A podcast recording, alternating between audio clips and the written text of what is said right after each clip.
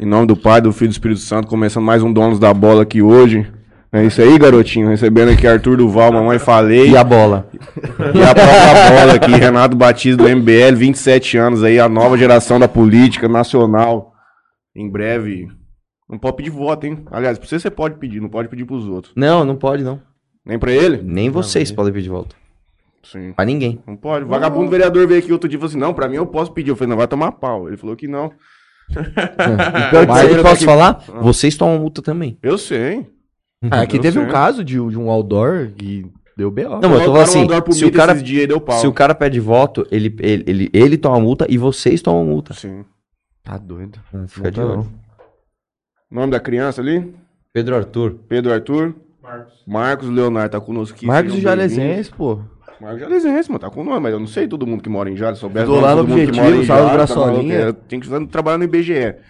Vamos tocar o pau aqui, vocês têm agenda hoje na Satuba. Faz um patrocínio aí rapidinho, gente, se apresenta aí. É. Boa- boa- bom dia a todos, né? Hoje um horário diferente do habitual nosso. E um dia diferente também.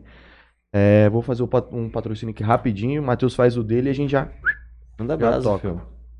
Quero agradecer a GSX Clube Náutica, aluguel de lances de 26 a 30 pés, de Mateu Açaí, Solutions IP, empresa especializada em telefonia VoIP, internet Melfinet, internet fibra ótica, betcerto.net, sua casa de aposta, Play Arena Beach, um local aí com oito quadras de beach tênis, futevôlei, vôlei de areia, tem também quadra de sintético lá, e Matias Oliveira Construtora, se você tá pensando aí em sair do aluguel, casa própria, pessoal da Matias. Compra um lote aqui em tio. Constrói com os caras. Eu agradeço ao Califas Burger, melhor loja do mundo. Herreira Contabilidade. Esmalteria bem me quer, vocês parece que faz a unha, né? Não sei o que acontece. Maria Buquê Arquitetura. Ângulo Jales, doutor Felipe Blanco. E- a- É, a tio, o cara esmalte- faz, pô, coloca cabelo lá em São Paulo, meu amigo. Rapidão, aqui. essa esmalteria é esmalteria de esmalte ou é de. Não É, tem nada a ver, né? Eu tô, sei lá, eu, eu trabalhei com metalúrgica, pra mim esmalteria que dava banho em. Metal? É. Não, é de esmalte. É isso ou não é? Vocês. Não, tio, confundem? é esmalte de unha, Esmalte? mano. Esmalte de unha. Ô, louco. Pô, é que nós somos diversificados, cara. o doutor Felipe Blanco, amigo meu, coloca, faz transplante capilar. você Eu tô precisando já, breve, já. é. Nada que Vou 40 entrar de- conto aí não resolve a tua vida. Nossa. A JR Telecom e Gob Cidadania. Sejam é bem-vindos. O programa aqui ele é biográfico. Nós não vamos pôr você na fogueira por enquanto, nada, nem tem porquê. Se apresentem. Gostaria de saber quem são vocês antes de chegar nesse mundo da internet. Vamos lá, cara. É, primeiro eu, então, vai. Eu sou o Arthur Doval, ex-deputado. Sou o cara, o famoso cara dos áudios da Ucrânia. E é o seguinte. Antes de eu, de eu, de eu entrar na, na, na política, ou até no YouTube, como eu falei anteriormente, eu trabalhava com metalúrgica, eu tenho uma empresa de sucata. Sucateiro. Então, inclusive vindo pra cá, cara, me bateu a saudade, porque você vai vindo aqui na marginalzinha, né, da, da avenida, você vai vendo várias empresas, né, vários, é, acho que é um distrito industrial aqui, não sei. É, então dá pra ver ó, as carretas, os caminhões, bastante empilhadeira, tudo, tudo, tudo bem que aqui é mais focado no agro, né? Mas, é, puta, é bem o clima de, de- da minha vida até eu entrar no YouTube, era basicamente isso. Mas lá em São Paulo era sua Lá em São. Paulo, lá em São Paulo. Cara, minha, minha história é um pouco diferente da do Arthur, porque eu sempre me, me preparei, na verdade, pra, pra ir pra política, na real. Eu gosto de política desde que eu era criança. Eu lembro de 2002, eu tinha sete anos acompanhando a eleição. Minha mãe acompanhando a eleição do Lula na época. Ela votou no Lula? Não, ficou, votou no Serra, né? Ficando puta que o Lula ganhou e tal. Eu ficava acompanhando aquilo, tentando entender. E sempre foi algo que eu gostei muito. E quando eu tive a oportunidade em 2011 de viajar pra fora do país, cara, eu vi outro mundo ali.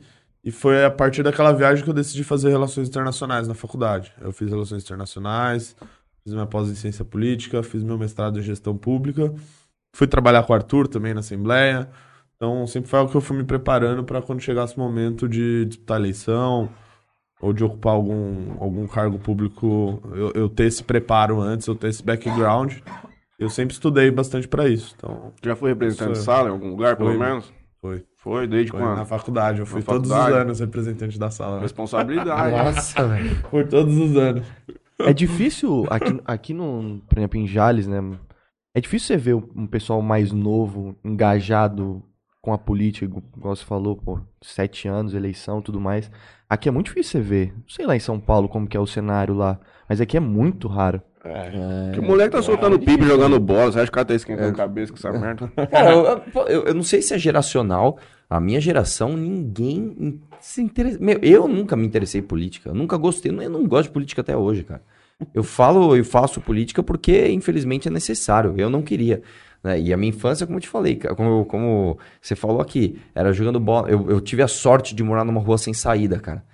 Então, porra, a gente ficava jogando bola e andando de bicicleta o dia inteiro, cara. O dia inteiro. Não Mas- passava carro, era bom pra caramba. Beleza, mas da onde veio essa sanha? Da onde você viu esse negócio do paladinão da justiça aí? Onde você viu essa, tipo, uma oportunidade? Ou o que que te fez putaço naquele 2014? ali? Exatamente isso. 2014 a Dilma ganhou. Eu, assim, na verdade, assim, desde que eu, desde que eu eh, comecei a trabalhar de verdade, ali com de 15 para 16 anos, que aí eu tô falando assim, chegar no horário, sair no horário, né? Porque eu sempre, eh, meu pai Era sempre do teve teu pai o negócio já. empresa do meu pai pequena, né? Então, meu pai tinha dois caminhões, numa empresa que eu era, era, era chão de, de barro, tudo.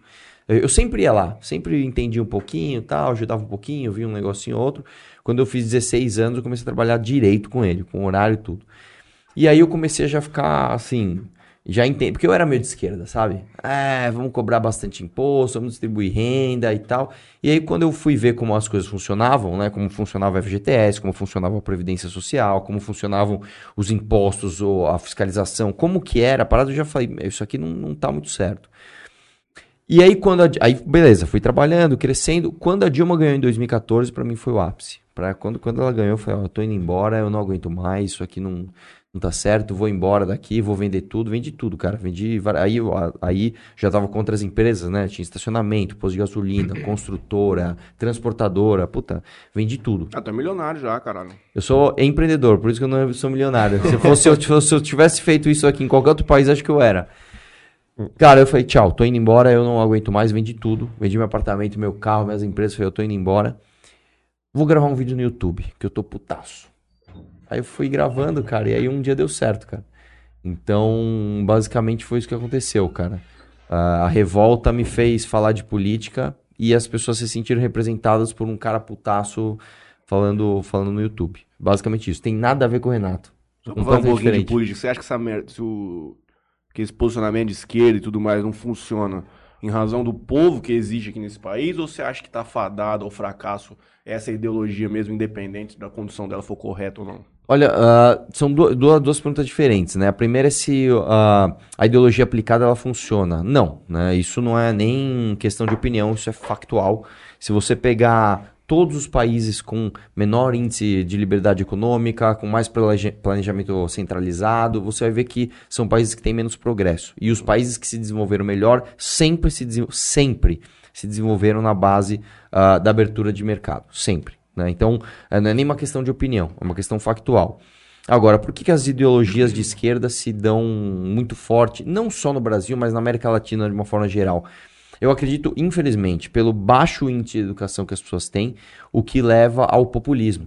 Né? Então, quando você pega, por exemplo, essas políticas de esquerda que são é, completamente insustentáveis, elas são difíceis de, de, de, de serem rebatidas no campo lógico, porque elas são muito sedutoras. Então, eu vou dar um exemplo para você do que está acontecendo agora. 2022, a campanha do líder da pesquisa é basicamente: você vai voltar a comer picanha. Não, cara, peraí, as coisas não, não são assim. Como é, o que, que você está me falando? Né? Você, você vai baixar juros na, na canetada? Como é que vai ser sua política econômica? Você vai estatizar tudo? Não, picanha. Mas não, mas é o ponto que eu te perguntei exatamente por isso, porque é, populismo em si ele não fica relacionado com o espectro político, como a gente tem visto agora, Sim, a bandeira que era sustentada pelo governo atual foi completamente destruída e está conduzindo a coisa simplesmente de uma maneira eleitoreira. Eu Exatamente. pergunto dessa forma. E você, como que você vê essa parada, irmão? É, cara. Eu te- só deixa eu concluir. Socialmente falando, você também acha que o posicionamento não é o adequado. Economicamente falando, você entende que não tem sucesso, mas socialmente falando, as bandeiras tipo de, de progressão de direitos, social, de, de questões de gênero, raça. Depende. merda. É que são assim, são- vamos, vamos colocar, vamos colocar em duas categorias. Você tem as, as categorias, vamos chamar assim, econômicas, do que se chama de política social, que eu acredito que elas têm de existir. E isso não é uma exclusividade da esquerda. Né? Muita gente acha que é o seguinte, é que eu também na minha fala dei o exemplo de distribuição de renda, né? Todo mundo acha que, ah, por exemplo, sei lá, Bolsa Família é coisa de esquerda e coisa de direita. Não, não é bem assim. Inclusive, o Bolsa Família é um programa liberal descrito por Milton Friedman, que é um cara, um pensador de direita. Né? Ah, agora, aí a segunda. Aí, eu nem, nem dou falar da, da parte comportamental, vamos focar na parte econômica. Direitos trabalhistas, planejamento centralizado com alta regulação de mercado, isso é péssimo, cara. Isso é péssimo. Isso, de novo, isso é factual, não é, não é de opinião. Então, vou dar um exemplo para você. Se você pegar os países com maiores direitos trabalhistas, os países com os direitos trabalhistas mais pesados, justamente são os países que têm mais taxa de desemprego, são os países que apresentam menor taxa de desenvolvimento econômico, são os países que têm maior êxodo de mão de obra. Então, não funciona. É basicamente algo que não funciona. E quando você vai para a pauta, comportament... pauta comportamental, que aí é essa questão né, de agenda trans, etc, etc. Você acha que essa merda atrapalha a economia? Tipo assim, você fala assim, porque a minha opinião é assim, foda-se, meu irmão, faz o que você quiser. Eu também. Cada um, se foda. Sim. Ok? Sim, sim. É, não, é mais. É, é, mas aí é que é o seguinte, vamos lá. É mas só... é isso aí eu pergunto. Se você acha que essa liberalidade nesse aspecto ela vai prejudicar um cenário econômico, você acha que chega nesse ponto de deixar o cara fazer o que ele quiser, socialmente falando, ela vai atrapalhar a economia? Não dá para conduzir as ao coisas contrário, formas? Ao contrário, quanto mais livre a pessoa for, melhor a economia, porque você, mais, você vai ter mais demandas e você vai ter mais gente atendendo essas demandas é que existe também um conceito de que a, a, esquerda se preocupa mais com pessoas trans, se preocupa mais com pessoas negras, se preocupa mais com índios, e isso não é verdade. Eles simplesmente se apropriam, vamos chamar assim, dessa, dessas bandeiras, mas no fundo o que eles uh, pregam não funciona. Eu posso dar um exemplo de. Ah, e vocês com certeza têm problema com isso aqui, que é a demarcação de terra indígena, por exemplo. Isso é um problemaço que a esquerda toma para si como eu sou defensor dos índios. Não, você não é defensor dos índios. Quando você vai discutir essa questão, você vê como é que funciona o FUNAI, você vê como é que funciona a própria demarcação de terra indígena, você vê que, na verdade, não são políticas que beneficiam os, os índios, são políticas que beneficiam os amigos do rei dentro da nossa sociedade. Então, beneficiam os amigos da FUNAI, beneficiam aqueles, eleit aqueles populistas que vão usar disso para se eleger e, no final das contas, não vão fazer nada para ajudar. Então, é, são pautas eu não, eu não gosto muito do rótulo, mas quando a gente pega as pautas que a esquerda defende de uma forma geral, elas são ineficientes. Né? E, de novo, não é uma questão de opinião, é uma questão factual, é uma questão lógica, é uma questão de números e dados. Eu já consegui, eu consegui um corte que ele falando que ele é de esquerda no costume, tá bom. Vou irritar na internet. não, mas você sabe, cê, posso te falar uma coisa, cara? Por exemplo, você pergunta pra mim, o que, que você acha do casamento gay? Sou a favor. Pô, tá maluco, é óbvio. Se foda, cara. Exatamente. É. Só que, aí, ah, isso é ser de esquerda? Não. Só que aí tem uma outra questão. Eu não sou a favor de obrigar uma instituição religiosa, seja ela ah, qual for, de casar um casal é, gay. Entendeu? Então, assim, é, é, teoricamente, nos rótulos pré-concebidos, né, existe gente que acha que direita não é isso e existe gente que acha que esquerda não é isso. Por isso que o rótulo é, é, é complicado, porque é muito ampla a definição. Né? Muito ampla. Eu vi um. Acho que foi um corte. Um corte seu de um, de um podcast que você fala dos três pilares para a mudança política. Sim.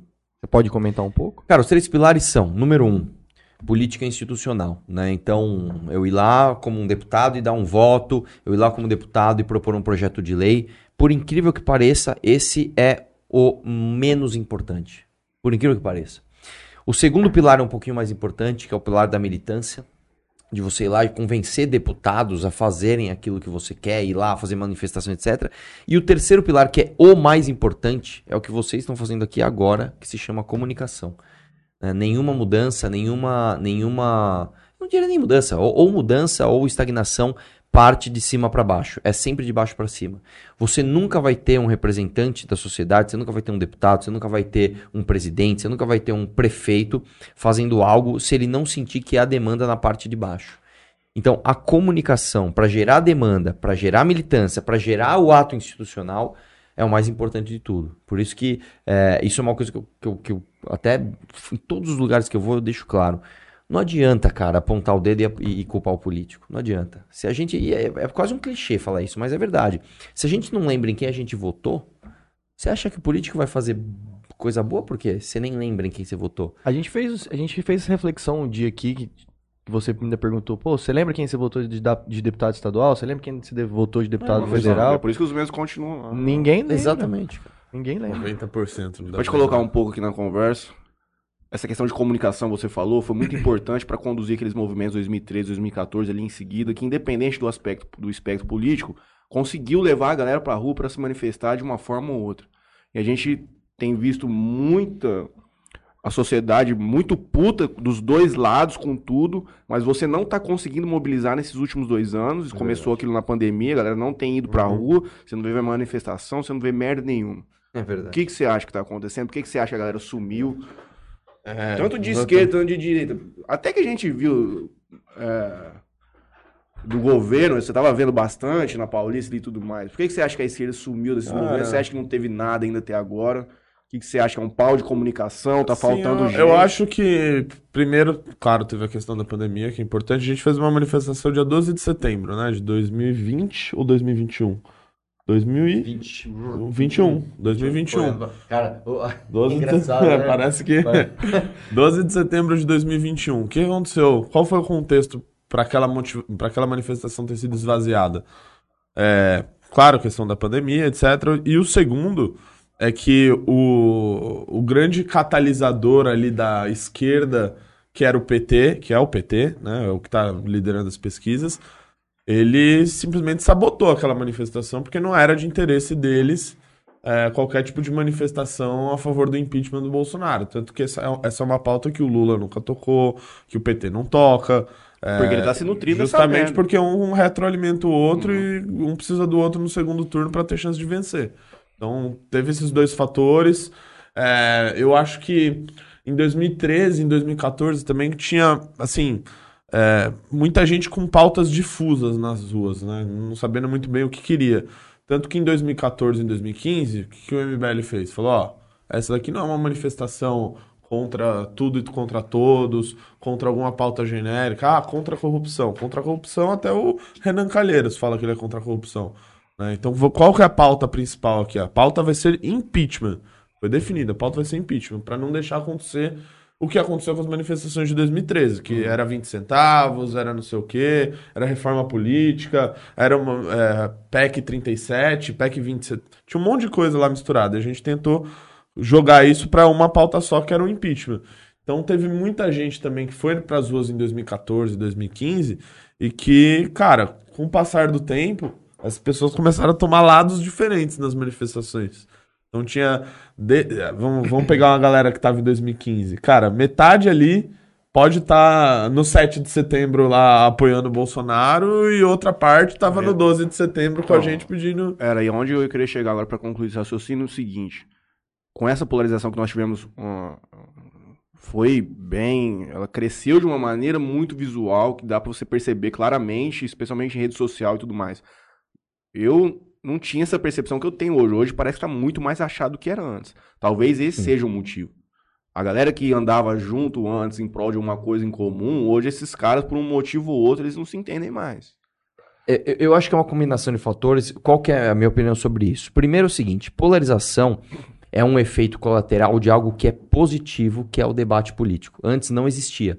Né? Você tem 29, você falou 29 anos. Você pegou um pouquinho do final dos anos 90, né? onde a crítica política era basicamente o cacete e planeta zoando o Fernando Henrique, que ele viajava demais. Só. Não, você não tinha. Cara, eu lembro que eu assisti Scarface quando eu tava, sei lá, no início dos anos 2000, e eu lembro, eu lembro que tinha aquela, aquela frase que era I kill communist for fun. E eu, por que ele tem tanta raiva de comunista? O que, que é comunismo? Eu nem sabia o que era, cara. Né? As pessoas nem sabiam o que, que era. E aí, conforme você vai aprendendo e tomando lado, é natural que haja o efeito colateral de você se informar e ter uma opinião política, que é a polarização. Agora, por que, que eu acho que hoje as pessoas estão desmobilizadas? Eu acho que principalmente porque as pessoas estão completamente desgostosas e desesperançosas do futuro do país. Você pega uma pessoa, por exemplo, que. Você pega um cara da idade do meu pai, com 50 e poucos anos, né? aliás, com 60 e poucos anos. Esse cara ele viu a ditadura militar, ele viu a queda da ditadura militar, a redemocratização, ele viu o, o, o Collor ser empichado, aí ele viu o Fernando Henrique fazer coisa boa, né, que fez o plano de real, depois viu o segundo uh, governo do Fernando Henrique que não foi tão bom, aí ele viu o Lula ir lá, aí ele viu o mensalão, aí ele viu o petrolão, aí ele viu o impeachment da Dilma, aí ele viu o Bolsonaro chegar ao poder e ele se decepcionou com o Bolsonaro de novo. Esse cara não aguenta mais, mano. É. Esse cara tá assim, meu irmão, político é tudo vagabundo, eu quero que todo mundo vá pra. E esse é o pior tipo de sentimento que nós podemos ter.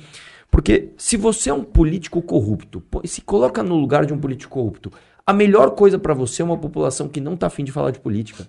Porque aí você nada de braçada. A gente tava falando disso agora, um pouquinho mais cedo. Quanto menos você falar de política, quanto mais cansado, quanto mais de saco cheio você tiver de falar disso, melhor pro mal intencionado. Certo? E, e- não importa se você é de direita, de esquerda, se concorda com as ideias do MBL ou não. Se você quer ser um vagabundo, é bom pra você que as pessoas não falem de política. Por isso que a gente vai na maré contrária, cara. Nós somos, cara, tem jeito, vai, nós vamos conseguir, talvez não seja esse ano, mas vamos fazer uma bancada maior, nós vamos resistir, tá, tá. E nós temos que ter esperança, cara, porque se a gente não tiver, larga tudo e vai embora. Mas porque, veja né? lá, eu acho que a, a bandeira de combate à corrupção é uma coisa densa e vai demorar muito pra surtir efeito no Brasil. Só que, voltando um pouco nisso que você falou, de o cara se interessar no debate político.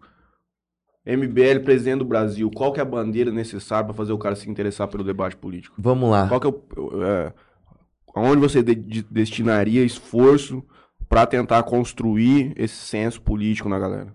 eu não focaria em no último cara lá da ponta que nem tá afim de falar de política. Eu focaria nos intermediários, que é o que a gente faz. A gente foca nos replicadores. Então, por exemplo, você pega a Dona Maria. Dona Maria que ela não tá afim de falar de política, ela vai decidir o voto dela na semana da eleição. Ah, no máximo, no máximo, ela vai fazer uma postagem ali no Facebook falando o que ela acha de uma pauta ou outra. Eu não olho pra ela e foco nessa mulher.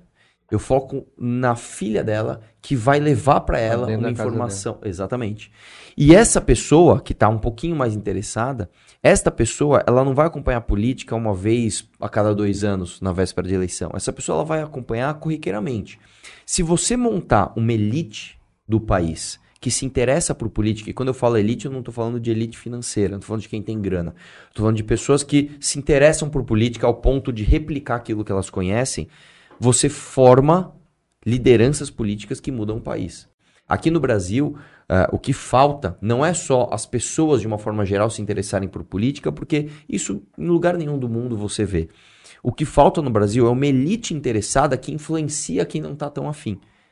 Entendeu? Por isso que o MBL, cara, tem é, é, essa coisa mágica, que é pegar principalmente gente muito mais jovem, fazer o cara numa terça-feira, numa quarta-feira, em vez de assistir o jogo de futebol, ir num bar, encontrar gente pra tomar uma, trocar ideia de política, aprender um pouco mais, e ele vai ficar a semana inteira falando do que ele aprendeu naquele dia. Não, nem fudendo, também aí já é demais. Opa, opa. Não posso ser depois do jogo, caralho? Então, São Paulo não tem como. Imagina, Sacanagem. acabar o jogo 11 e meia.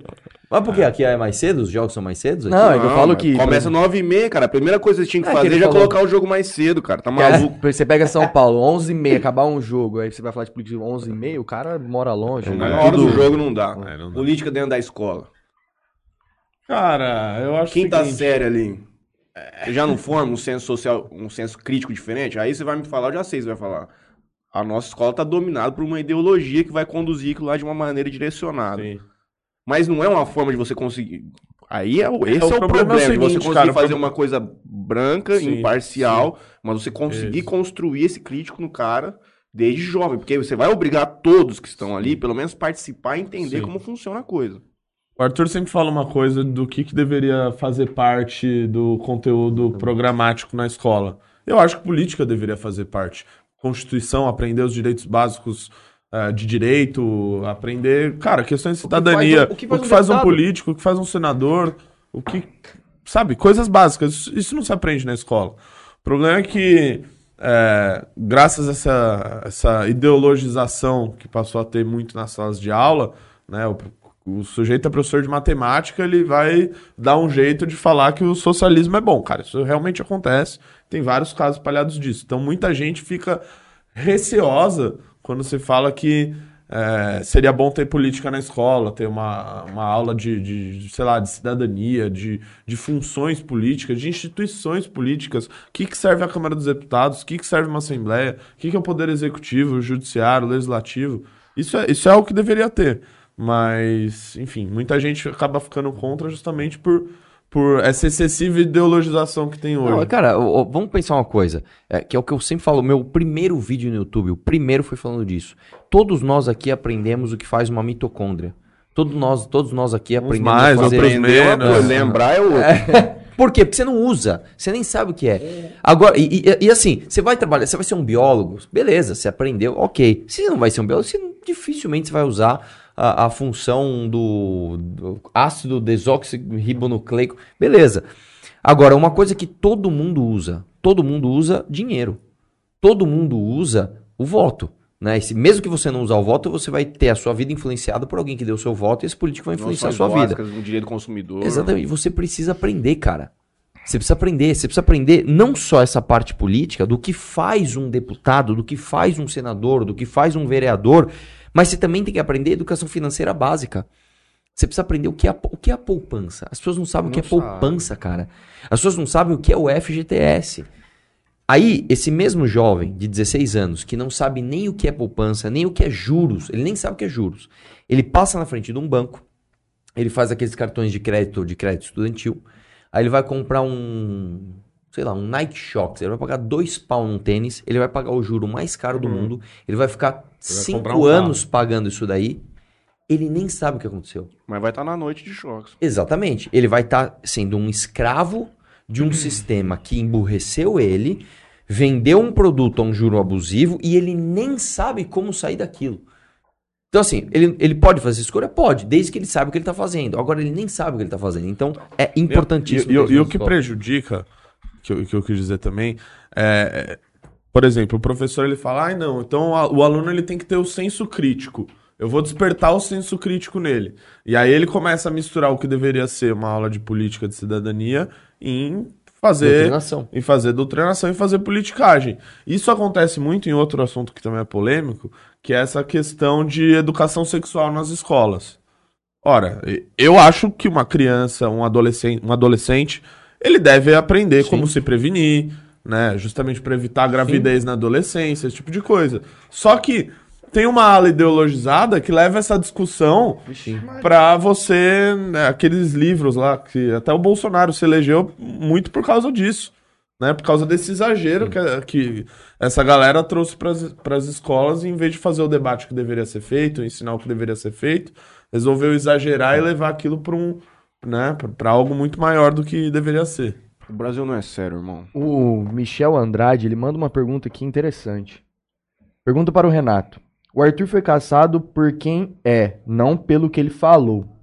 Com votação unânime de um monte de safado. Qual o plano para não é, Qual o seu plano para não acontecer a mesma coisa com os deputados eleitos do MBL? não vão mandar áudio, eles vão estar proibidos de usar o WhatsApp. não, dá pra, não dá pra confiar nos brothers do futebol. Não, eu acho o seguinte, é, eu, eu tive o privilégio de trabalhar com o Arthur lá na Assembleia, então a gente aprendeu não só com as coisas boas que a gente, fe- que a gente fez junto lá e que a gente quer ampliar a partir do ano que vem, mas também aprendeu com os erros. Então eu acho que, assim, claro, todo mundo aqui sabe que na verdade a cassação dele se deu por quem ele era e não pelo que ele falou. Isso, isso já tá claro para grande, assim, todo lugar que a gente vai a gente escuta isso as pessoas falando isso. É, é, assim, esse foi um erro muito atípico, né? Acho que é difícil de Cometer ele de de novo. cometer ele de A novo. gente já viu tanta coisa muito mais grave acontecer. Quantas pessoas tinha nesse grupo? Tinha Cara, tinha nove pessoas. Era um nove? Caralho, que trairagem monstro. hein? Não, mas posso te falar o que aconteceu? E- e- e eu vou te falar, vou te falar o que eu acho que aconteceu. Puta, eu tava falando, mano, devia ter umas 50 pessoas, cara. Foi muito burro. Não, Não, cara. pessoas. Eu não, eu não acho que foi. Sabe o que eu acho que foi, cara? É, esse áudio chegou aqui no Brasil, era sexta, sei lá, umas, uma, uma meia-noite, assim, de, de 11 pra meia-noite, por aí. Com certeza foi alguém que pegou esse áudio e repassou pra alguém na zoeira. Mano, olha só, pá, pá, pá. Porque era uma grande zoeira. Que- E aí acabou amigo, acabando, né, caindo Sempre na mão de quem não deveria. Por que, que eu acho isso? Porque nesse grupo eu já mandei coisas piores em situações mais inusitadas ainda. Né? Cara, é um grupo de homens falando besteira. Você acha que não saiu coisa muito pior? Você perguntou o quê? Que Nem grupo sei. que não sai? Mas, mas, mas o que eu tô falando é o seguinte, já, sa- já tinha, eu já tinha falado com certeza coisas piores, com mais palavrão, com- e nunca vazou. Então, assim, eu não acho que foi na má intenção. Eu acho que quem vazou, vazou na zoeira, né? É, sei lá, o cara tava bebaço numa sexta-noite e resolveu mandar, e aí chegou na mão de quem não, não deveria. Beleza, brother, mas e aí, tem alguma mensagem que você tem que tirar dessa porra, por mais que você entenda que é uma coisa natural e tudo mais, tem. é uma cagada, você sabe que Uma é... Eu vou te e- falar a mensagem que eu tirei disso. Eu não vou ser hipócrita aqui de vir aqui e falar pra você, não, cara, agora eu aprendi a respeitar as mulheres. Pelo amor de Deus, cara. Né? Pelo amor de Deus. Uma coisa é você é, ser um mau caráter que desrespeita as pessoas. Outra coisa é você fazer uma brincadeira, essa brincadeira vazar pro Brasil inteiro, que foi o que aconteceu. Então eu não vou vir aqui pagar de politicamente correto e fazer esses discursinhos. É, o que eu aprendi, e, e não só com isso, mas com todo o processo, e essa é uma coisa que eu tenho repetido bastante, é o seguinte, cara. Pior do que o teu inimigo, porque você sabe que teu inimigo é teu inimigo, você sabe que teu inimigo ele quer te matar a qualquer momento, é o teu amigo que é fraco. E nesse processo, o que eu mais vi foram pessoas que se diziam minhas amigas, né? Não, pô, sou teu amigo, o que você precisar, irmão, tamo junto aí, ó, beleza? Aí tem o, o trairão mesmo, que a hora que você, meu, tropeçou, o cara te enfia a faca nas costas. E tem o cara que ele é fraco demais pra estar do teu lado. Sabe aquele cara que ele é até bem intencionado, mas um pouquinho de pressão ele espana. Esse cara ele vai fazer o papel do teu inimigo dentro da tua casa, cara. Esse é o pior. Então, uma coisa que eu falo pra todo mundo é: escolha bem as suas amizades, cara. Eu, assim, tive o privilégio de conhecer pessoas como o Renato, como o Rubinho, como o Kim, que quando eu tropecei e caí, não só eu tropecei e caí, mas eu joguei uma bomba atômica na casa de todo mundo. Pau! Esses caras em nenhum momento eles hesitaram de falar, é, tem que ver, não tem essa. Ó, tamo junto, cara. Vamos enfrentar o mundo, vamos enfrentar o mundo junto, cara. Nós vamos, nós vamos cair na cova aqui, nós vamos cair junto. E isso faz a gente tomar essas decisões que às vezes são até irracionais, cara, de, de- de defesa, de grupo, de, de parceria, de amizade.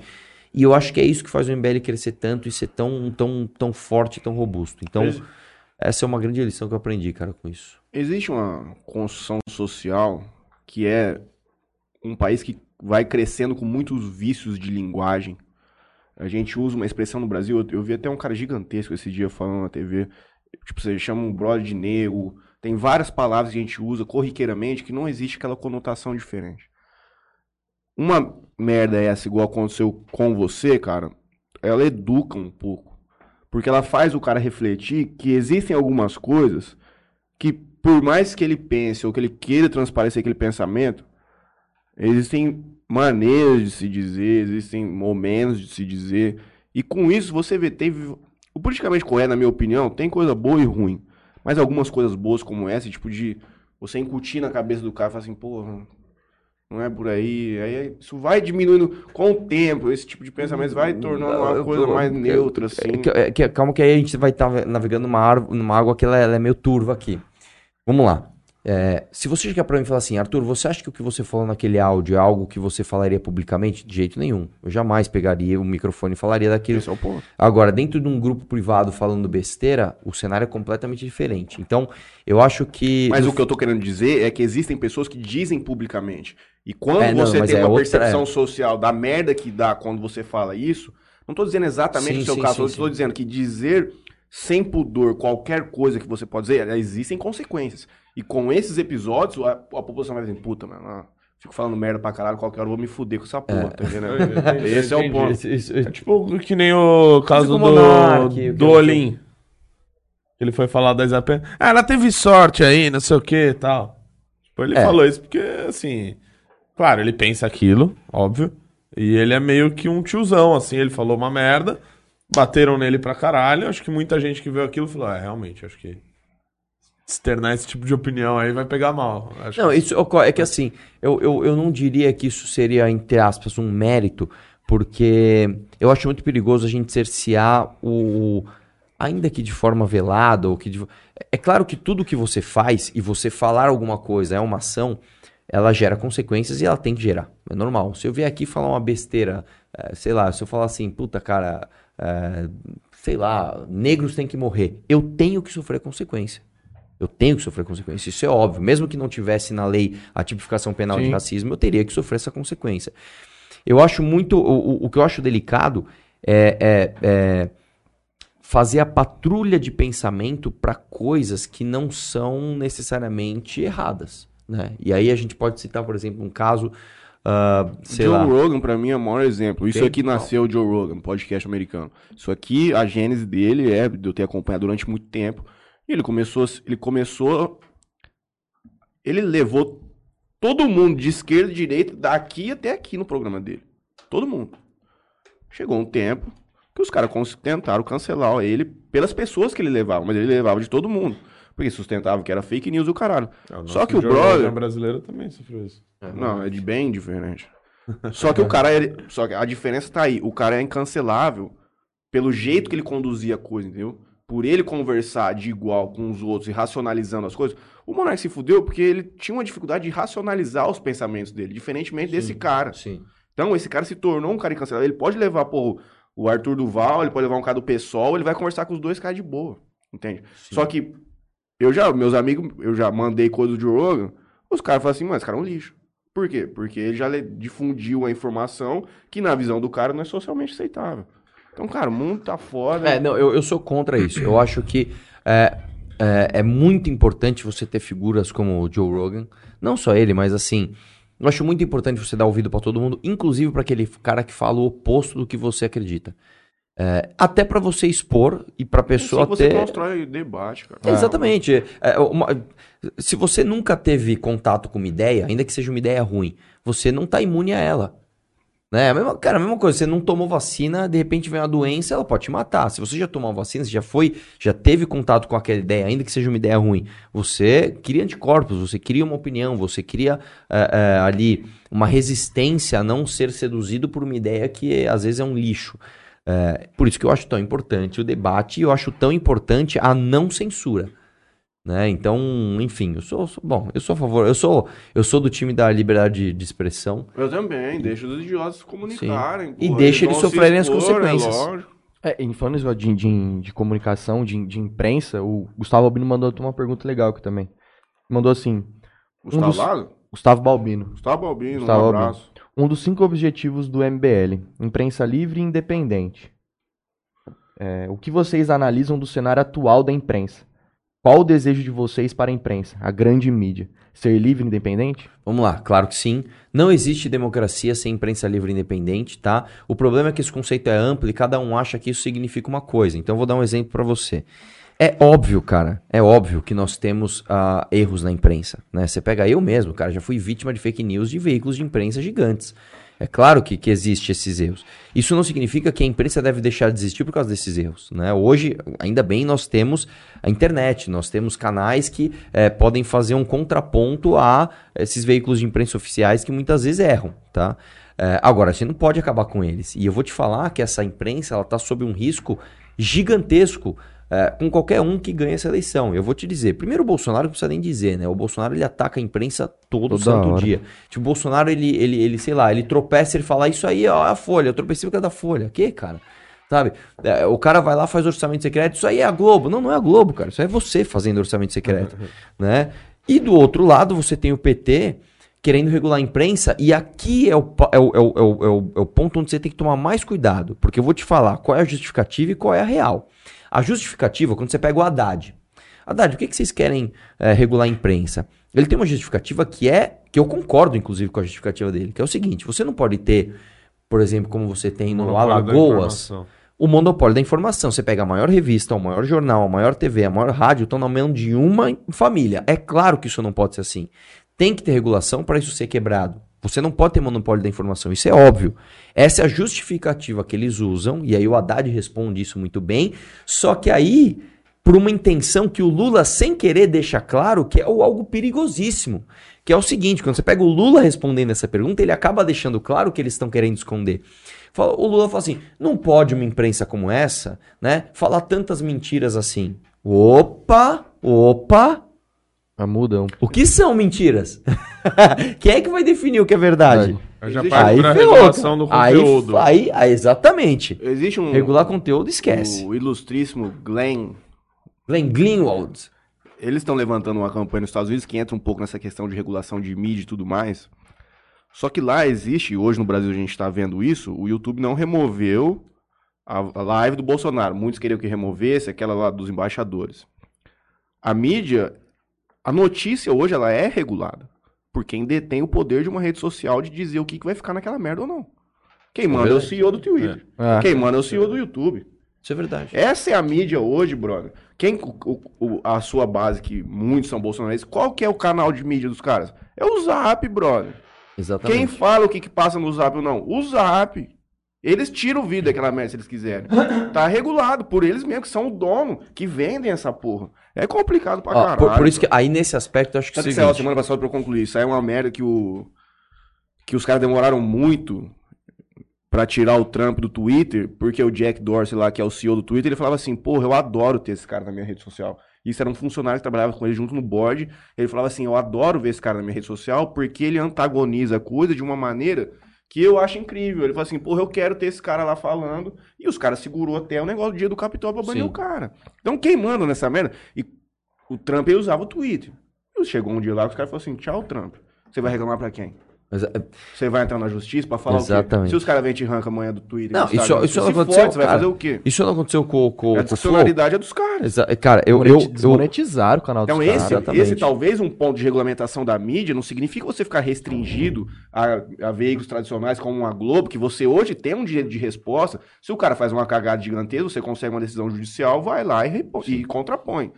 Se você fizer, se o Twitter vir te, te deletar amanhã, você entra com uma ação lá, o cara vai falar assim: olha, infringiu aqui minha política social e foda-se, meu irmão. É, Acabou. Por, isso- por isso que nesse aspecto, eu acho que a gente tem que abrir um debate, sim, para esse tipo de regulação, tá? Agora, eu acho muito perigoso, a gente tem que sempre lembrar disso, quando a gente bate na regulação de conteúdo. Eu acho que regulação, quando a gente começa a falar regulação de conteúdo, cara, eu, eu, eu já, na minha cabeça já ressoa assim, censura.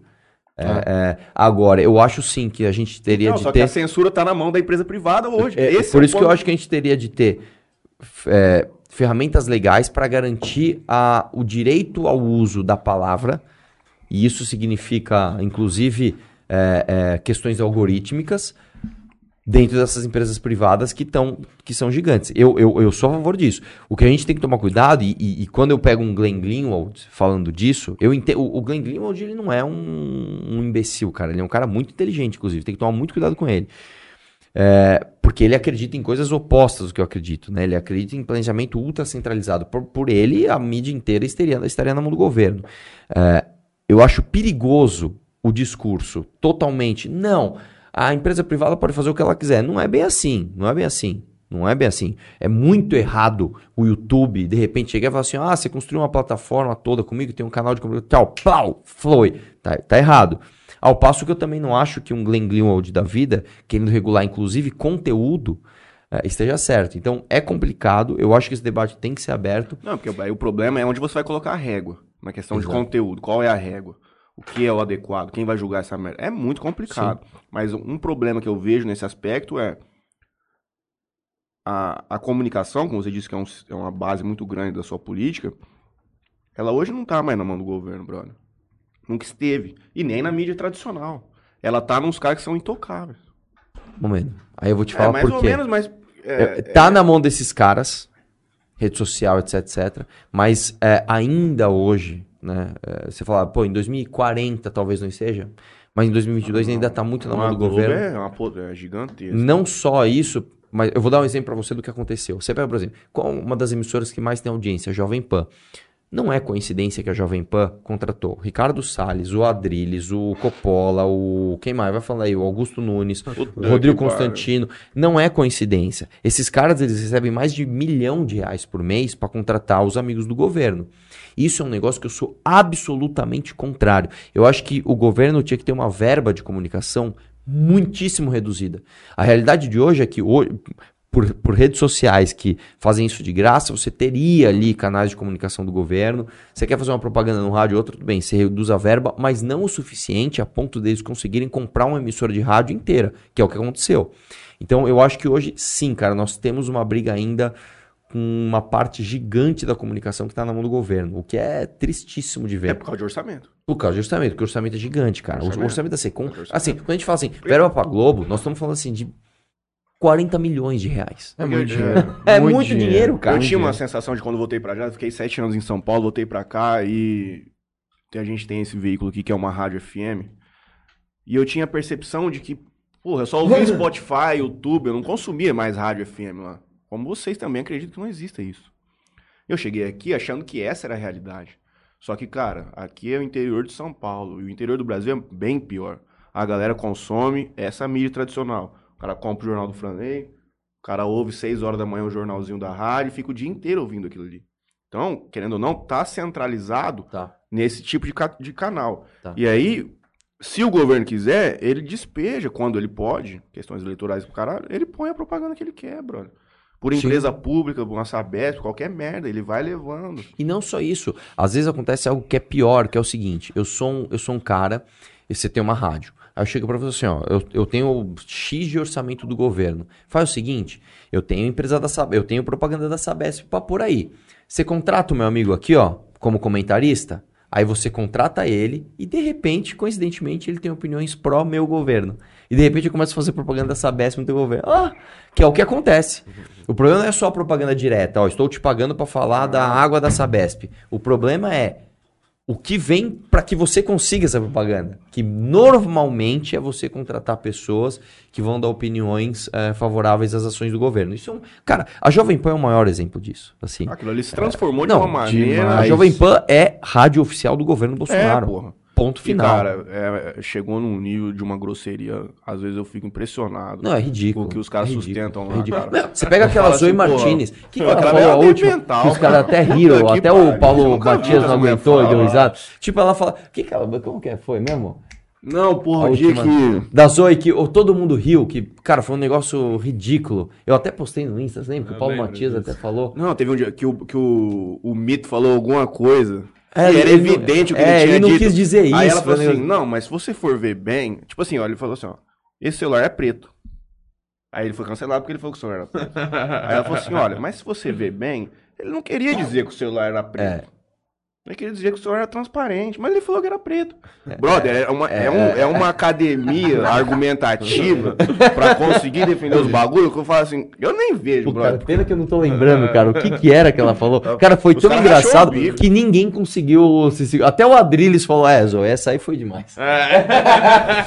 o Adrilles falou, ai, meu, não dá. É, não, Aí- não, aí você pegou pesado. Nossa O Adrilles foi contratado de, no- de volta? Foi. Foi, mas ele saiu agora, né? Que ele é candidato a deputado federal. Ah, vai ganhar.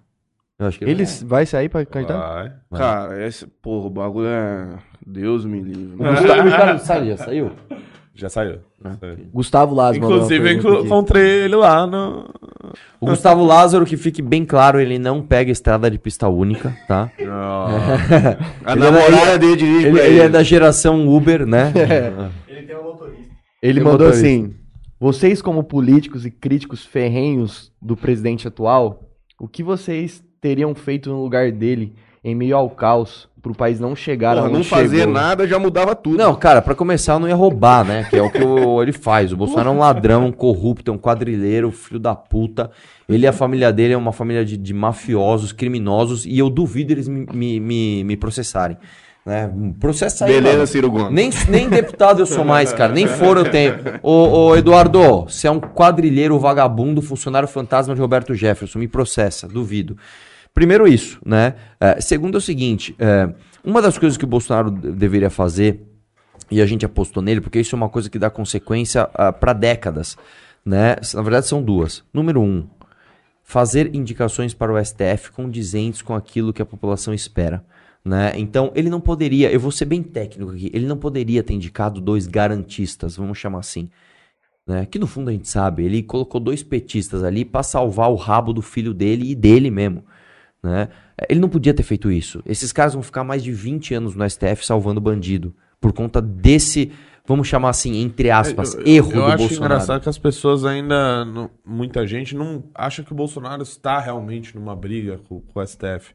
Na verdade, ele tem a briga com o Alexandre, mas com o resto inteiro do STF. Eu essa merda um acordão. Não, Gilmar eu te falo uma coisa, dos o. Gilmar Mendes e o Toffoli, Toffoli. salvaram o Flávio Bolsonaro de uma investigação. Você pode ver, faz dois anos, e, e, ó, eu faço um desafio aqui, um desafio. Agora, se você achar o Eduardo, o Flávio ou o Carlos nos últimos dois anos falando alguma coisa, alguma crítica que seja ao Gilmar e ao Toffoli, eu dou um espaço pra você de uma hora do meu canal pra você falar o que você quiser de mim. Eu duvido você achar. Pode procurar. Faz dois anos que esses caras nunca mais falaram nada de Gilmar Mendes nem do Toffoli. Por quê? Porque eles fizeram um acordão e salvaram a família Bolsonaro. Porra, mas que convulsão social foi essa que os caras conseguiram fazer essa lavagem cerebral tão grande? Pô, tem Eles não conseguiram na minha fazer, família. Pô, acho que fez, cara. O cara Eu já nasceu exemplo lavado. O cara já nasceu lavado. Eu, eu não vou citar a pessoa, mas, por exemplo, o Franley é bolsonarista. Em hipótese. Mas aquele pica mesmo, louco. Sim. O cara chegar na casa dele, abrir a porta do quarto dele, e o mito estiver fudendo a mulher dele, ele vai fechar a porta, brother. Vai sair, vai sair de casa, vai voltar depois como se nada tivesse É isso acontecido, mesmo, meu é isso irmão. Tá nesse nível, cara. Tá muito radicalizado. ele, ou ele vai abrir a porta e falar, mito, mito. Também. É, ele ia falar pra mulher dele, se fosse eu também não ia resistir. né?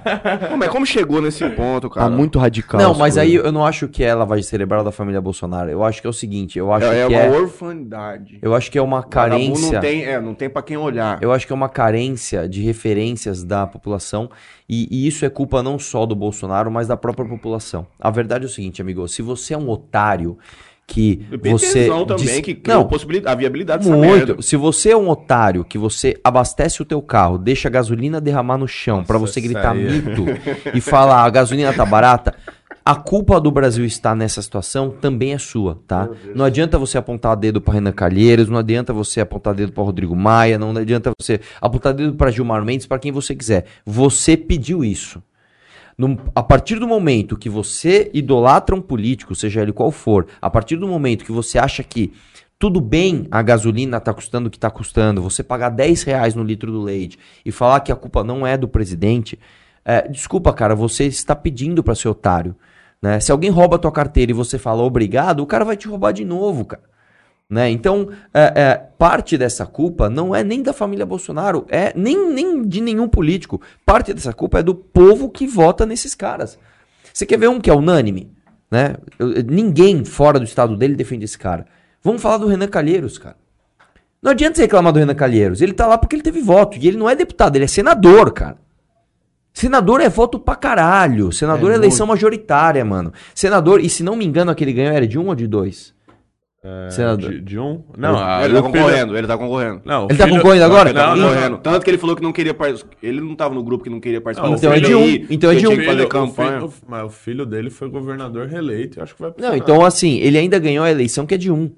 Que, é, que não são dois Ele vai senadores, é de colocar um, o que é filho. mais difícil ainda. Mais difícil. Então assim, o, o Estado olhou e falou assim, de todas as opções que nós temos, a melhor é o Renan Calheiros. Também eles olharam Mas aí entra naquela merda lá que você falou de controle. so- Ali é o controle jornalístico de mídia completamente Mas, cara, a- bizarro lá. deixa- a- Não só isso, mas também Tem- abrindo a torneira lá e torando o pau, pô. É o que eu tô falando. Eu acho que assim, é um mix. Tá? Você que aceita ser escravizado, você que aceita, você que vai pra urna e, e- fala, não, eu vou votar no Renan Calheiros. Esse cara merece estar lá. A culpa também é sua, cara. É, e eu vou te falar uma coisa, cara. Quando eu entrei na política, né, ah, eu tinha muita raiva de político, muita, cara. Eu, assim, eu, eu, eu queria matar os caras. Eu queria chegar lá. Hoje, cara, eu vou te falar que eu tenho um pouco de raiva da população também, cara. É, é até meio feio falar isso, mas é verdade. Quando eu vejo um vídeo daquele cara, ah, pra mim é muito claro esse vídeo, que o cara tá derramando gasolina. Que, Bizarro. Bolsonaro, é isso aí, a gasolina baixou por causa do Bolsonaro. Desculpa, velho. é- é- Você é Mas, igual ó, o político que, você votou, é- cara. é- usar essa, esse termo aqui hoje é, é cancelamento na certa. Esse cara é uma vítima da ignorância. Esse cara Não é é, uma vítima. vítima. Não, não, Não não é tô dizendo assim, uma vítima do que ele se fudeu, mas é um cara. Porra, é aquele cara tá, do senso comum, assim, da média. É um cara que tem alguma demência. É um cara, porra. Não é, não é, eu acho que eu não, eu não Só eu tem não- duas opções: ou o cara é ignorante ou é mau caráter. Eu também, não, ele é ignorante. Só que ele não é ignorante por ser vítima. É diferente você pegar uma pessoa vulnerável. Se você pegar, assim, um morador de rua, se você pegar uma pessoa, por exemplo, uma, uma senhora que, cara, ela é de idade, você pegar uma pessoa que trabalha o dia inteiro, ela não tem nem tempo de saber o que. Beleza. Agora, se você pegar um cara, não, ele tem um carro, cara. Ele tirou carta, ele dirige, ele, ele soube fazer um vídeo. É, Ele. Não, Ele viu não é algum mais tipo de vítima. informação. Ele sabe É, que, ele por sabe- é, ele, é- ele, ele, ele já não é mais vítima. Esse cara, ele já é aquele é, cara que ele é um ele quer... mental. Ele é o cara que ele, ele é o tipo de gado que fala assim, me abata. Eu estou aqui pra morrer por você. Então ele já não é mais vítima. Esse cara já não é mais vítima. Pra mim, esse cara é, é- ele é tão culpado quanto. Pô, agora Né? tá saindo é, pesquisa de intenção de voto e, e os carai. Vocês acreditam mesmo nessas merdas? Acredito e eu vou te falar. Sempre funcionou. Não, não, eu vou te falar uma coisa. Porque pesquisa você- tem erro? Tem erro pra caramba. Eu fui uma vítima de erro de pesquisa. A pesquisa pra, pra, pra minha candidatura a prefeito me dava 1%. Eu tive 10, cara. Assim, 10 vezes mais. É claro que existem erros na pesquisa, tá? E a gente, eu vou falar até o que eu acho que é. É, mas eu não acho que pesquisa é comprada, tá? Eu não acho que, ah, os comunistas compraram. Não, cara, você vai sair por aí, você vai ver apoio pra caralho ao Lula, mano. Não tem essa. O Bolsonaro é ruim. O Bolsonaro reviveu o PT, cara. O Lula. Cara, ah, não, você tá falando só do Nordeste. Não tô falando do Nordeste, cara. Eu tenho um amigo meu de faculdade que fala, meu irmão, eu, eu odeio tanto o Bolsonaro que eu vou ter que votar no Lula. Eu tenho um monte de amigo que tá assim. Aí você fala, ah, mas e- e, e a pesquisa? Eu vou te falar, eu acho que a pesquisa tem erros intrínsecos de método, né? Então, eu vou dar um exemplo. Um cara que tem hoje 18 anos, é, esse cara não responde pesquisa. Esse cara tá fora da pesquisa. Porque esse cara, ele não tem telefone fixo. Ele, se ele não pega metrô, se ele é um cara que ele, ele, ele não- simplesmente não cruza com um cara que faz pesquisa em ponto de passagem. Se ele cruza com alguém que tá no ponto de passagem, Ele ele tá não para. trocando ideia Ele, o cara. ele anda. Tá. É, ele não atende ligação no celular dele, que é de número desconhecido, que é quando são as pesquisas de telefone. E esse cara simplesmente ele tá fora da pesquisa. E esse cara, ele é um cara muito ativo. Porque se você pegar nas redes dele, provavelmente ele tá falando de, de, de, de política, ele tá influenciando outras pessoas. Então eu acho que as pesquisas, elas têm erros intrínsecos de método. Agora, o Lula tá gigante, velho. A verdade é essa. O Bolsonaro é tão ruim que ele reviveu o PT, reviveu o PT. Mano, o, o Bolsonaro pegou o país com o Lula preso, inelegível, o PT com candidatos escondendo a estrelinha vermelha, tá? Tinha um monte de candidato, é, vota 13, mas é... vota no Amarelo, João. Não é PT, é João, tá? E ele está devolvendo o país com o Lula líder na pesquisa, elegível, solto, com juiz de garantias, com PGR petista, com O dólar Cássio. Nunes e, e- e- e André Mendonça no STF, com o dólar, mano, trincando, gigante, a bolsa em queda, inflação fudida.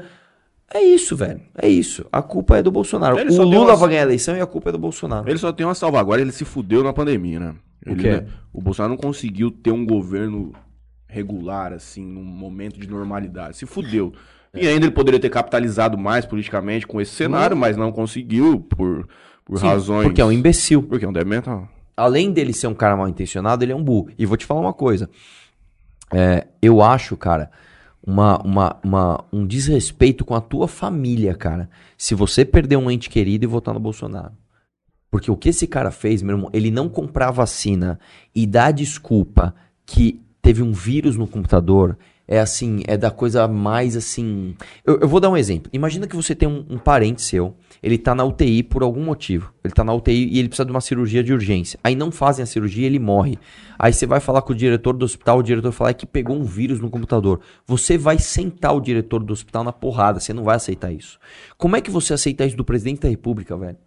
Como é que você aceita do presidente da república que ele chegue pra você, eu não comprei a vacina que salvaria a tua família, porque tinha um, um vírus... no-" Assim, O bagulho é Irmão, insano. pelo amor de Deus, ele cara. tinha que ter usado isso aí como forma de, de trazer gente pra ele. É, pelo pô, vou amor de comprar Deus, vacina, cara. vou, Vou comprar, comprar um monte, caralho. vai ter pra É Deus e o mundo aí. Aí ficou dando um traz monte de ele. desculpa, pelo amor de Deus, cara. E agora sabe? fica nessa patifaria de que não vai ter eleição e o cara. Ah, Não, posso falar, cara? Eu não me surpreenderei Eu também se ele tenho- tentar um golpe. Porra, eu não também acho que ele não, já consiga, mas ele vai falar, tentar. Eu também acho. Ele vai tentar. Alguma coisa ele vai tentar. É que ele não tem força, nem cons... É, Vocês viram agora que suas saiu do o vídeo do Trump original? O quê? Não. Que ele fez um discurso, né? Que ele fala, olha, eu é, repreendo, né? O que aconteceu no Uhum. Capitólio e tal. Esse é o vídeo normal, mas é o vídeo na íntegra agora. Que é ele, assim, ele lê. É, e a eleição foi decretada, o Congresso aceitou, ratificou. Aí ele, não, não, eu não vou falar isso. Eu não vou falar isso, porque a eleição, que a eleição tá, tá acabada, eu não posso falar isso.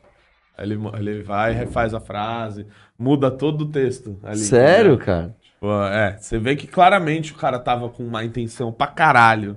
E Exatamente. influenciou e incentivou Vocês viram que o. Anon da HBO? Não. Não vi. Seis episódios, é um gordinho que vai pra Tailândia. Porra, já me um- indicaram esse. esse... Ele, ele tinha um. Eles tinham um, um, um board no 4chan que era. Podia falar tudo e, porra, o vagabundo colocava pedofilia, assassinato. Nossa. Era o tipo, o antro da liberdade de expressão era pesado.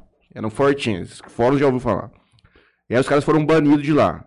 Aí ele criou um outro chama Foi 8chan. banido do Force Chan, tá ligado? Não. Aí criaram um outro subfórum no submundo, no inferno, onde não tinha como tirar o cara do ar. E começou a ter aquele cara que era um QAnon, que era um cara que ia no Twitter e meio que previa o que, que o governo Trump ia fazer. E esse cara começou a criar uma legião de fãs. E aí o documentário ele vai construindo a coisa até chegar na invasão do Capitólio. E os caras. E é, é um jornalista que o cara sai viajando tá o mundo isso? na HBO. QAnon, depois eu te mostro. O cara sai viajando o mundo porque ele quer descobrir quem que é esse cara. É alguém da administração Trump que meio que fica dando umas diquinhas do que vai acontecendo pra ficar angariando. Só que você assiste a coisa, cara, e aí os caras vão demonstrando qual que é a, a tática dos caras pra trazer engajamento online e tudo mais num nível de extremismo. Brother, é a mesma coisa que eu vejo aqui. Eu vi o negócio, eu já falei, caralho, É, não, é lógico que é, é. a mesma cartilha. É bro. lógico que é, é Só que- igualzinho. Cara, só que o documentário Só- é bizarro, porque o, o molequinho que era o dono desse board que abriu esse ATM depois, ele tem algum tipo de deficiência que ele é ma- mal formado, tá ligado? Ele é pequenininho e ele fica amarrado numa cadeira de roda. Puta hackerzão. Aí ele casou com uma tailandesa. Mano, O bagulho é bizarro. Nossa. Só que você vai ver, cara, é incrível, brother. E os caras ficam procurando quem que é esse cara, não conseguem descobrir. E esse cara vai coordenando É, até o negócio da invasão do Capitólio. É bizarro, cara. Porra, que louco, cara. Lê o YouTube aí, Juninho. Rapaz, tem bastante coisa, cara. Lê o YouTube aí. Bastante coisa. Eu vou na. Vou nas perguntas que. Manda, manda as difíceis, velho. Não manda aquela, ah, por que, que vocês são tão legais? Sabe? Manda aquelas, tipo.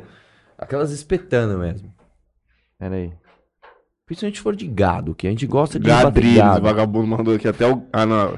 A Zoe falou que seria bom se o Bolsonaro fosse um ditador. Né, isso foi uma delas. Não, não, não. Até Mas o essa, Gadriles, ela, essa aí ela falou pra ele. Essa aí ela falou, ai, Bolsonaro, quem dera você fosse meu ditador. Sabe? Falou com Ela é colombiana? Ela é cubana. De onde os caras importaram? Ah, importaram uma com os caras são foda, hein? Conseguiram importar uma cubana de direita, brother. É, não, não, não, cara, ela veio antes. Ela veio antes do governo Bolsonaro. Ah. Tanto que antes ela nem era bolsonarista. Ela começou a perceber que. Dá dinheiro. É, é que eu não posso contar isso no ar, mas eu vou te contar depois a história Uhum. dela e por que, que ela é bolsonarista. Perdeu os direitos, não perdeu? O quê? Os direitos políticos. Ah, eu? Uhum. Ah, perdi, mas eu vou judicializar. E tenho muita chance de ganhar. Tem muito erro, cara, no meu processo. Muito. Podemos te ver de novo, então. Muito provavelmente. Muito provavelmente. Essa foi uma das perguntas que tinha aqui. Se teremos Sim, Arthur judicializar. Mas não esse ano, né? É, não, esse ano Não, meu, meu, ah, meu, é. meu- nem Até o- porque meu- agora passou o prazo da convenção já. Não, e eu, eu assim, eu nunca, eu nunca tive o objetivo de, União Brasil. de reeleger. Não, Brasil, coisa linda. Pra você, pra mim não é. Gente boa, pra- cheio de gente boa ali, viu? Como Fica todos os partidos, Como todos os partidos. Salve, é pior que eu vou falar, agora tem até uns caras bons até. Pior que tem mesmo. Pô, tem alguém bom, brother? Tem, Hein? tem. Tem alguém bom? Cara, posso falar assim, uma- ó, esse cara aqui é sério. Posso te falar uma esse cara parada? aqui não Ó, ó. dá trabalho. Posso te falar uma coisa? Eu falo. Não do, falar eu. não, não, não, não, não, não, não fala do União esse Brasil. cara aqui é sério, Eu vou te falar uma coisa que esse você não vai aqui acreditar. é União- vagabundo pode chegar com a mais de dinheiro. Vagabundo Calma vai aí, pô. não. Aí é o Bolsonaro falando do Milton Ribeiro lá. Calma, não a dá. maior parte Não, dos quero ver se você políticos... tem a moral de falar o nome de um aqui. Não, vou te falar. cair. A maior-. Não, mas sem ser da nossa turma, a maior parte dos políticos não é corrupta. A maior parte dos políticos é corporativista, ou é burra, ou. Mas a maior parte dos políticos não é de gente desonesta, acredite se quiser. É, eu sei porque eu conheço vários que não Até são. porque pra formar esquemas de corrupção complexos não é pra qualquer um, brother. É, mas assim, eu nem tô falando disso. Às vezes uma corrupçãozinha é uma corrupção. Você Sim, pega uma mas a corrupção de rachadinha. padaria, de gasolina, igual o Bolsonaro Ah. sempre fez, essa É. aí todo mundo consegue fazer. É, né, mas, cara? mas eu vou te falar que a maioria nem faz isso. Ó, o- Acredite se quiser. Um cara que é candidato a governador da União é o Rei Buff. Eu, eu acho que ele é um cara sério. É um cara sério. O é Henrique um cara... Meirelles. É um é que, sério. pra mim, uma O Moro. palhaçada já que... Por mais que Ah, tenha errado velho. muita coisa, feito muita Não, o merda. Moro ele não é corrupto, mas sério ele não é. É, exato, exato. Por mais que não dê pra apontar dessa maneira, mas a corrupção mais gritante Cláudio signi- Lotenberg. significa a própria existência e o orçamento daquela merda em Brasília. Só daquilo ser como é, já é uma coisa acho. completamente vagabunda na, na, na gênese. Não tem E como posso falar uma coisa? Falar, mano. Sem querer, sem querer trazer os rótulos de volta, mas é, isso é basicamente uma consequência da do esquerdismo, porque quando você faz um planejamento centralizado, quando você pega todo o orçamento de todos os municípios do Brasil, passa para os estados e joga na União, isso é um planejamento centralizado que obviamente não vai dar certo. É claro que você tinha que fazer o contrário, descentralizar. Como é nos Estados Unidos, a maior parte do orçamento fica no município. Uma menor parte vai para o estado e uma, cara, um negocinho desse tamanhozinho vai lá para a União. E olha uma coisa só, curioso. Um vereador de São Paulo, ele tem mais verba do que um deputado federal para contratação. É, pra, pra- de cotão não é, não é maior, é menor. Mas de contratação, um vereador de São Paulo. Tem É. quantos comissionados? Quantos pod- você poderia nomear quantos? 24, 26, eu não lembro agora. E No meio, pra ficar oito. rodando o Estado. No meio 8. Hã? O cara ficar rodando o Estado. Se ele quisesse, ele ficar na casa dele mesmo. Não, sim. E Cara, eu salário vou desse te- comissionado o lá, gabinete do- 24, 24 ganhando quanto? Qual que era o Depende. pra esse cara? O 20 pau.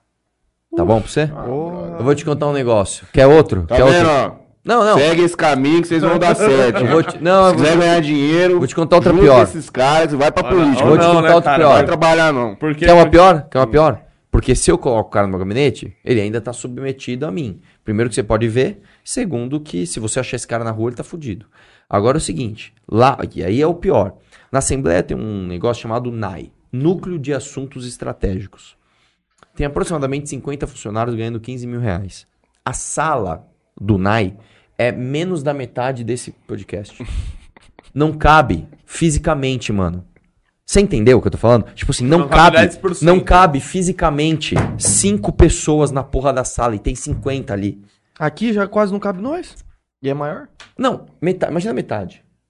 Pô, então, mas é por isso que eu nem piro mais com discussão política, eu quero que se foda. Não pode, cara. Não, Se não, você brother. fizer isso. Sabe por cara, quê? Porque não tá adianta, irmão. Pra mudar, tem que mudar lá em Brasília, pra começar lá. Isso vai demorar de 20 a 30 anos. Posso Tem que for fazer Eu discordo com você. Sabe onde tem que mudar? Ah. Tem que começar mudando em Jales.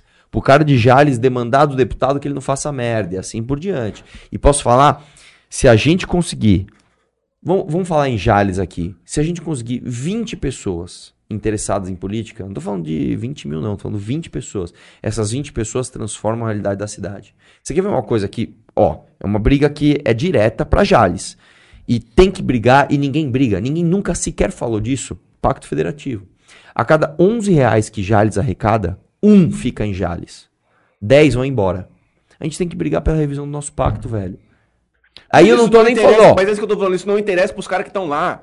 Enquanto for 70, enquanto não tiver 80% de renovação dos 517 caras que estão lá, isso não vai acontecer É, nunca, mas- porque os caras são corporativistas, eles não querem perder orçamento, você sabe, é Mas se, assim, tiver, brother. se tiver demanda, se você chegar pro deputado daqui de Jales e falar, ô meu irmão, se você não brigar pelo Pacto Federativo, Ah. você não volta. E aqui tem O cara três briga. região. Os caras não sabem nem quem votou, É, é, muito aí é o problema, irmão. Aí é o acha- problema, Você acha que o cara vai é. chegar no cara e vai falar assim, irmão, eu quero que você vá no Pacto Federativo, Aí, beleza, pode falar exatamente. que eu vou. Não fode, Aí não é vai. foda. Vai demorar demais, A brother. gente ia te é. perguntar pra ele também. Cara, é um- São é um- Paulo é uma das poucas assembleias que não votou o Pacto É Federativo. verdade, eu, eu, pus a, eu pus a PEC lá pra gente revisar o Pacto Federativo e não votou até hoje. Não vota, irmão. Então, não ó, vota. Jales tá perdendo Não orçamento por causa disso. Se colocar lá pra votar que não precisa mais de gravata, os caras, porra, vai todo mundo lá amanhã, ó, vamos votar essa Puta, merda. é aqui, que esse tranquilo. exemplo que você deu.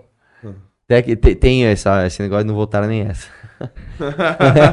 Não, não É isso. terminando. Tem, é do. É porque, mas Eu falei isso Por porque o cara colocou um projeto em Rio Preto esses dias pra... Não, mas é porque o projeto é no cara do PSOL e ninguém gosta dele, que é o Janazzi. Se fosse outro cara do governo post, é, colocando, ia Você pra- tem os do pessoal, bro? Fala real. Tem uns Tem, caras sangue tem. bom? Cara, posso te falar uma coisa? Tem gente do PT que é sério. Acredite se quiser. Tem, Eu pô. conheço com gente do certeza, PT que é é sério. É que é burro, né? Mas é sério. Tipo, não Seja é tão corrupto. agressivo assim. Não é, não, tem cara que é burro, cara. Porra, você falar Tem Lula é livre sem ser corrupto, desculpa, cara, você, né? Você Outro- tem algum tem um- tem outro tema Já diria o grande professor Marco Antônio Vila. PT é o maior esquema de corrupção desde as pirâmides do Egito de dinheiro É. público. Tem um outro tema também que é bem. tem- dá uma discussão boa, que é sobre o fundo eleitoral, né? Cara, isso aí não tem nem discussão, velho. Quem que é a favor dessa merda? Só esquerdista. Agora, é engraçado, né, que a gente... Ah, então vou votar no Bolsonaro e nos deputados bolsonaristas contra isso. Os caras votaram a favor. A Carla Zambelli, que tá em Jales hoje, inclusive, ela, não, sou contra o fundo eleitoral. Vamos lá, ela pô, votou a um favor. lá com ela? Vamos lá, pô, não tô fazendo Não nada. fala duas vezes, hein, mano. Não faz- É, então. Ó, é aqui perto, não dá um quilômetro. Não fala duas vezes que a gente vai. Vamos ver como é que tá o negócio lá, vamos ver se tá tendo. que, que é aquilo lá? Ah, você postou? Dona? É. É, Chegar você gritando. também- Não, agora já tem que postar. "Mito". Você tá ligando pra ver se tá tendo? Tô ligando. Tá tendo a Carlos Zambelli, patrão? tá tendo a Carlos Zambelli?